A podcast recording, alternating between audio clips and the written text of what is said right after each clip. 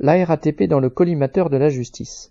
Pour répondre aux critiques sur la qualité de l'air, la régie a installé des capteurs. Le problème est que les résultats qu'elle communique ne correspondent pas du tout à ceux relevés par l'association Respire. Du coup, cette dernière a déposé plainte pour tromperie aggravée et mise en danger de la vie d'autrui.